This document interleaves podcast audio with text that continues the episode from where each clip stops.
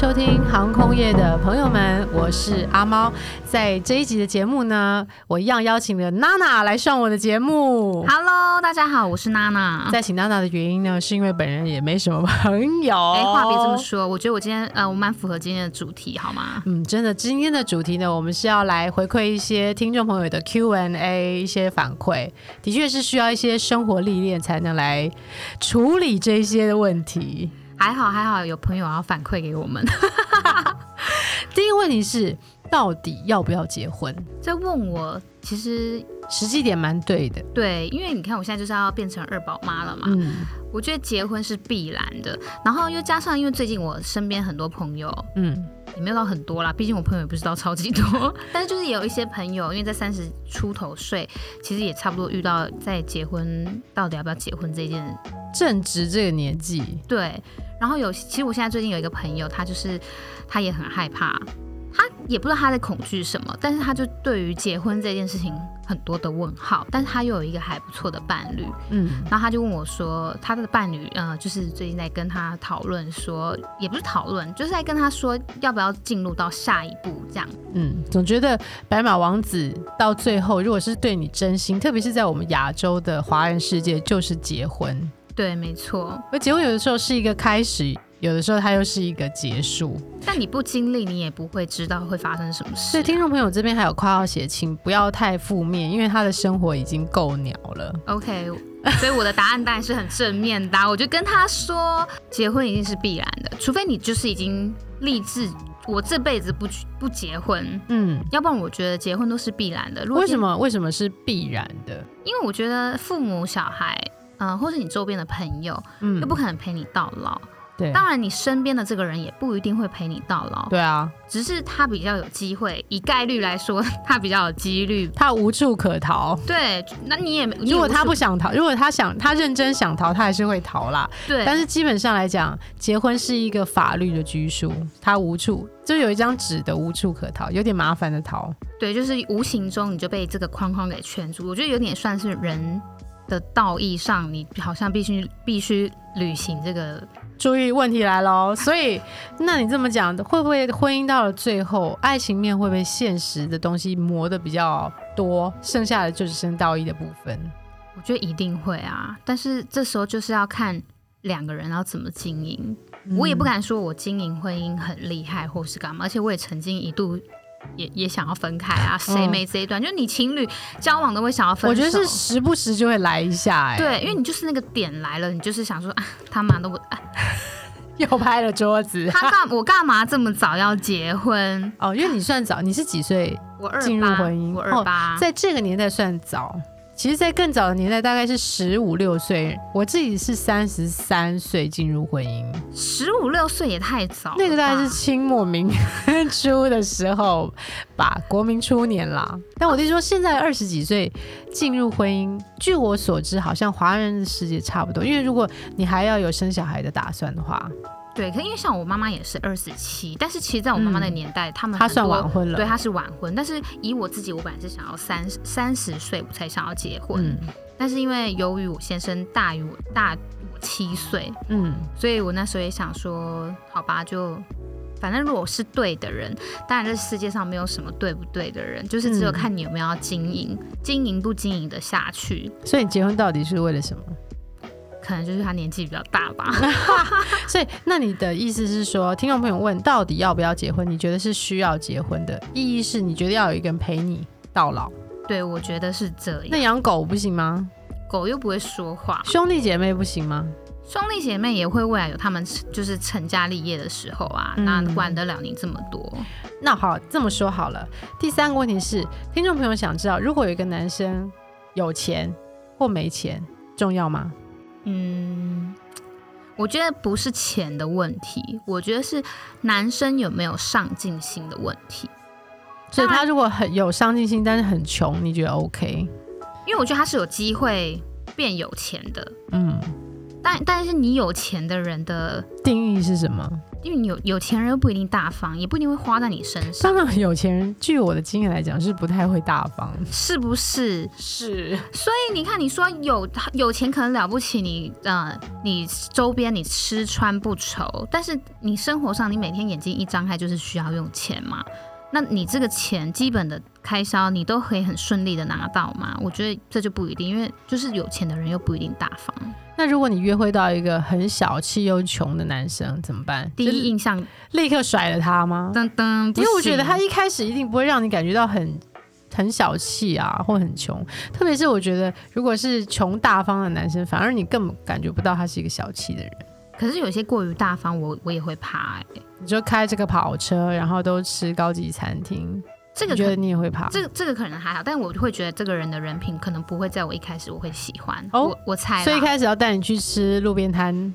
也没有这么极端吧，就是比较正常的 dating，就是可能会先询问女生比较喜欢吃哪一类型的。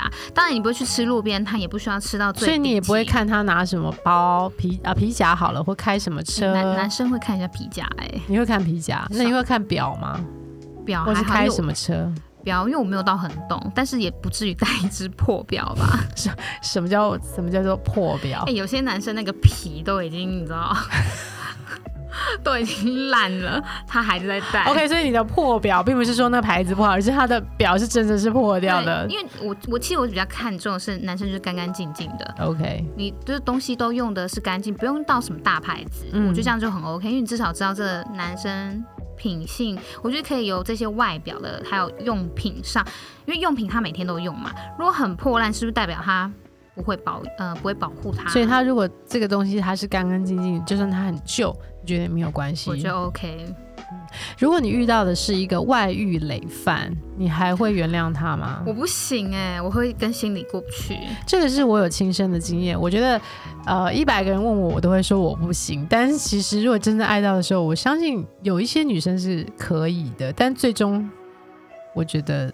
成功的几率也是不是挺高的？可是你说外遇累犯的这种啊，他们是会不会到有一天他们也是会终结他们？其实大家都在等这一天，对，只是看谁等到最后一个，就是谁在戏棚子下撑的最久就是你的。对，我觉得是这样。所有老一辈的人都是给这句话。那我跟大家讲，我就等了八年，我也是没有等到。你有这一段？我有这一段啊，嗯，好像可以好好的。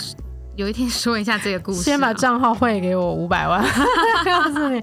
再来，呃，还有听众朋友问说，啊，你刚刚说你觉得婚姻是需要的嘛？那你觉得具体来讲，结婚前需要考虑什么？其实我觉得结婚前有一个很重要的关键点，就是银行存本。好，不是？我觉得同居很重要。要先试用是不是？对，其实老一辈的人都觉得女生到人家家里去住啊什么的很很不好不雅观。其实我妈妈当初也是，嗯，但是因为好在呃当当时我呃我男当时的男朋友就是我现在老公，他是自己住外面，嗯，所以我们是一起住在外面，嗯。对，我就觉得那个同居的那个时候很重要，因为你要看你们的生活习惯。嗯，因为其实你在恋爱的之中，你们出去约会这些都只是很看外表，片段，对，都是片段，它也不会很呈现出你们生活最真实的样子。它可以假意的帮你开开车门，帮你倒好水，对之类的，帮你披个外套啊什么的。但是你在家，你就可以。一览无遗他的样子，吃完瓜子的瓜子壳丢哪？然后脚是放在哪边？没错，倒在沙发上是坐着躺着还是？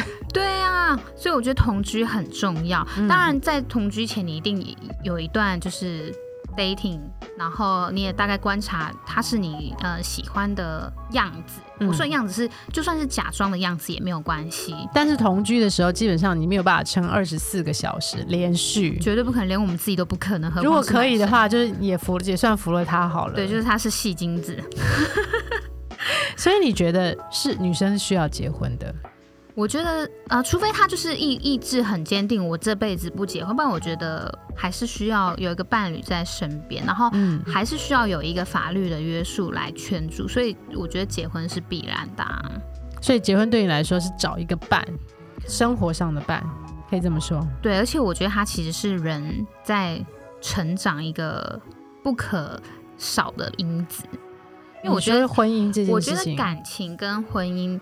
他们是两个不同的东西，就是你男男朋友跟老公，就是夫妻之间，我觉得这种是两个学问。嗯你男女朋友经营有经营的模式，夫妻也有夫妻经营的模式。嗯，那夫妻经营之后，你最你还会有小孩，所以生孩子对你来讲也是一个必然的选项。如果不需要生小孩，我也不需要结婚啊，对不对？所以不需假设你的人生是设定不用生小孩的，你就觉得婚姻是不需要的，那你还是要陪伴啊。惨了，我这样打破要结婚的必须性，哎，怎么办？所以就是要打破对方便有的必须性，因为我觉得婚姻在这个年代来讲，它的必要性对于一个经济独立的女生、思考独立的女生，它的必要性到底是什么呢？哇，这真的惨了啦！我这样真的打破我刚刚说要结婚，怎么办？那你自己在劝你，也不是劝，就是说在你跟你这个年纪的朋友在聊天，因为在我的身边也有这样年纪的朋友，嗯那、有一些比较理性派，他可能就会列出一些他对于，因为他可能自己有姐姐，他看到姐姐的经过婚姻的这一些呃历练之后，他觉得哎、诶可能第一个你要。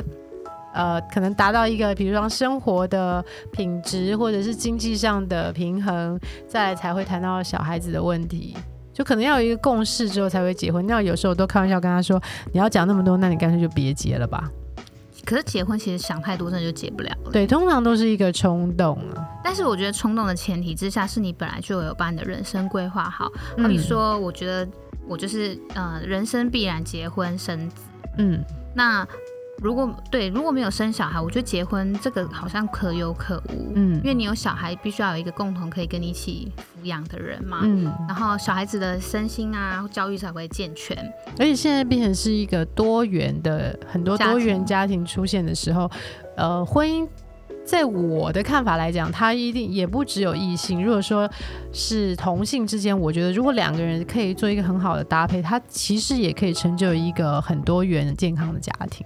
我觉得可以，因为也是给呃下一代很正确的观念。嗯，对啊，就不会局限在说一定要是怎么样的一个呃性别条件下才可以组成一个，因为我觉得心理的健康远远远要比在外在你所眼睛看到的健康重要。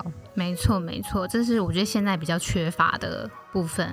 所以今天如果有一个女生，你现在正在考虑要不要进入婚姻的殿堂的时候，应该要先看的是你旁边的这一位适不适合跟你一起走进去。对，因为我像好比说我的那个朋友，他我就是因为觉得他身边的这个男生还其实是不错的，是因为看他们两个相处的方式，相处方式还有我对这个男生的了解，我觉得可以是可以尝试进入到下一个阶段的。嗯，我就会觉得，嗯、那你就那当然，呃，前提这男生不错的话，结婚就可以成为成立的条件啊。嗯，因为我自己本身是有在婚姻上面受过挫折的人，所以我觉得如果是我的建议，其实我会建议大家在要进入婚姻之前，不要对婚姻抱有太多的期望跟幻想，因为我觉得在我们小时候，我们女生常常听到的王子公主的幸福童话。会把婚姻设定为一个粉红色的爱心泡泡，或充满着香氛之类。因为在婚前，大家看到的都是彼此最好的一面，就算是同居吧，我觉得也会是呈现出比较好的那一面。但是真正进入婚姻之后，它其实会有很多现实上的生活。经济或有来自呃两个家庭两个家庭上面的问题，这个都是还没有在小孩子出生之前就会有的。孩子出生之后，又是另外一个故事的开始。没错，没错。所以其实我还会很建议大家去参加一些坊间有一些婚姻的一些活动。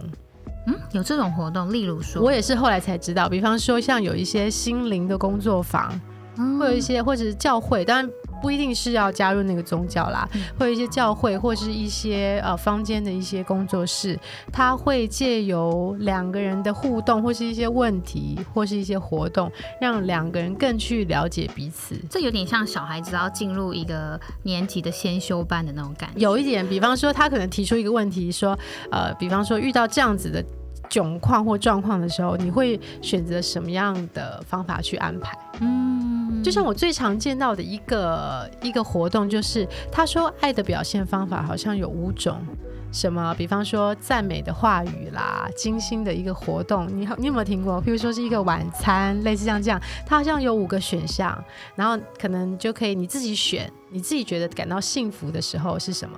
像我这个物物质的人呢，我就选了呃精心挑选的礼物，啊或者是一个呃晚餐的时刻，这样子的感觉会让我觉得很幸福你呢？你会是什么？是我对你讲了好听的话，还是我送你一个礼物，还是我给你一个安排一个精心的活动？比方说我们去旅行，我我觉得你应该吃旅行。对，没错，精心安排的旅行。对，它大概就是类似像这样子的一个活动。嗯、我应该是比较喜欢惊喜派的这一种，嗯会觉得哇，好有心、哦。但有时候你知道，对于礼物，哎、老公不要送我太惊喜，我想先挑好的，因为我老公曾经送过我一个，就是我不太喜欢的一个牌子的包包，就当场我觉得对他有点不好意思。我懂，就有点像我老公也送过我一只手表，嗯就打开之后就，嗯哎、不是我喜欢的。对，但我们后来拿去换呢、可以换哈，因为我那个是我老公托那个代购买的，我就跟他说。没办法你。买到一个我最讨厌的牌子，所以我觉得其实还当空服员的老公还其实不太容易的。呃，这这个好像又可以另外再 再看一集讲了，这我也蛮想知道的。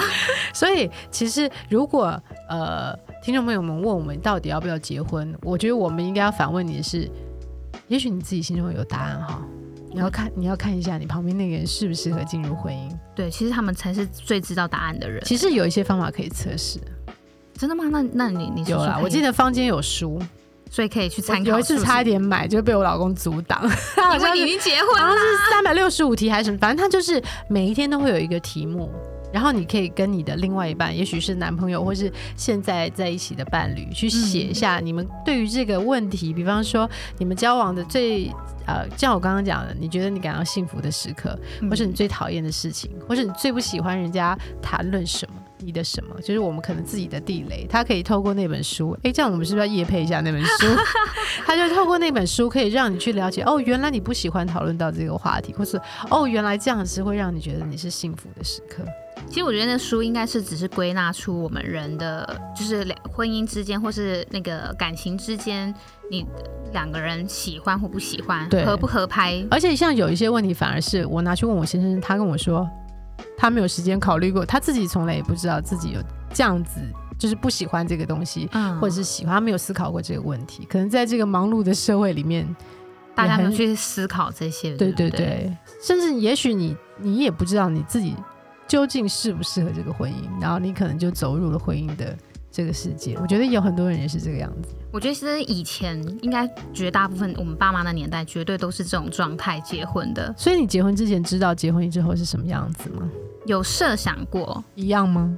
你我觉得相似度有到百分之多少我？觉得五十哎，哎、我只有三十 percent。我说我第一段婚姻你只有三十，还是可是因为你比较年轻结婚吧？没有，我三十四啊。我觉得哦我、我当时太美化了婚姻。嗯可是嗯我觉得应该是我已经听过。你有兄弟？姐妹有我姐姐，啊？但是、你有姐姐，但是我是先结婚，她还没结婚。但是我觉得我听过身边太多周边的婚姻故事，嗯所以我觉得我会设想的婚姻可能不是比较真实一点。会比较真实。我也没有什么太多美的冒泡这种。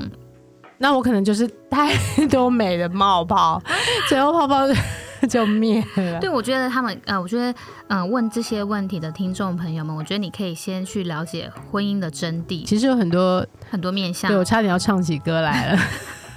其实现在有很多书籍课程，我就花一点钱去了解。我觉得其实可是现在忙碌的人，你觉得他们有空吗？所以他是不是只能来听我们说？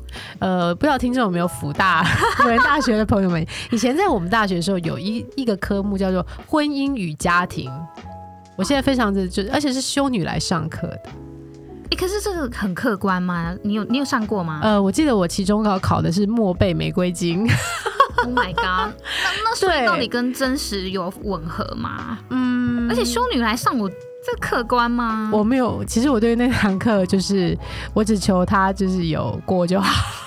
但我真的觉得，我真的觉得现在一个很多学校已经增加了很多这个良性关系的课。我觉得大家如果在如果有大学，现在有的大学生在朋友在听的话，我觉得不妨去听听看，嗯后来听我们节目也可以。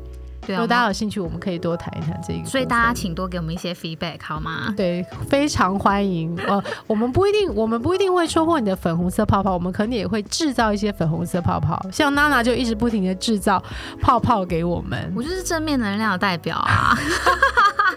即便我的婚姻中间其实有很多挫折，我跟你讲，不吵架的婚姻根本就不是婚姻，或是一吵架就破的婚姻，它也不是婚姻。对我觉得是要好好经营，要用心经营，然后经营大家都会讲啦，到底要怎么经营？这真的好像可以好好再开大概要开个十年，因为婚姻这个节目好像不管在哪里，电视或是广告到处大家都要经营啊，你怎么经营？对，所以我觉得其实这个呃，我觉得经营大家会说，但是嗯每个人绝对有自己的一套模式。而且也不是用钱砸就可以。你看我老公一砸就砸错啦，反而就是还你知道，他自己也觉得有点可怜，因为他也花了钱买了礼物，可是那个东西不是我喜欢，也不便宜啊。但是如果你没有这些过程，你都不会知道结果会发生什么事。所以我觉得也不可否认说，你前一段的婚姻那些花费或是一些生活的经验，嗯，嗯、我觉得那也都是算算你的生活的经历。哎、我突然想到，婚姻还有是一个四字箴言，那是叫做越挫越勇，就你绝对不能因为一次的挫败 而就所以要永就远相信爱情，是不是？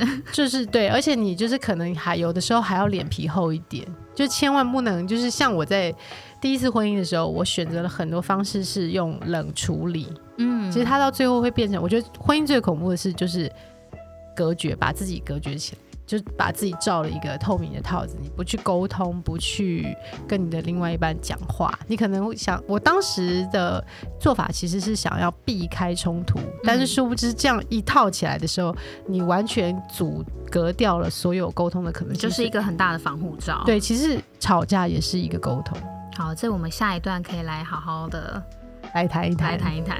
所以说呢，我觉得有的时候来听听看 podcast 节目，让你不用这么急着先进入婚姻，你可以先了解一下有什么东西让你一窥婚姻的奥秘，就像你看 YouTube 一样。对我们这个 podcast 就需要很多的观众可以反馈给我们，让我们了解说你到底想要知道还有什么更细致的问题。就像有一些 YouTuber 说，这些餐厅的雷，我们先帮你踩，踩了以后再告诉你，哎，可以不用来喽，对，好，那我们就下次再见喽，拜拜。拜拜。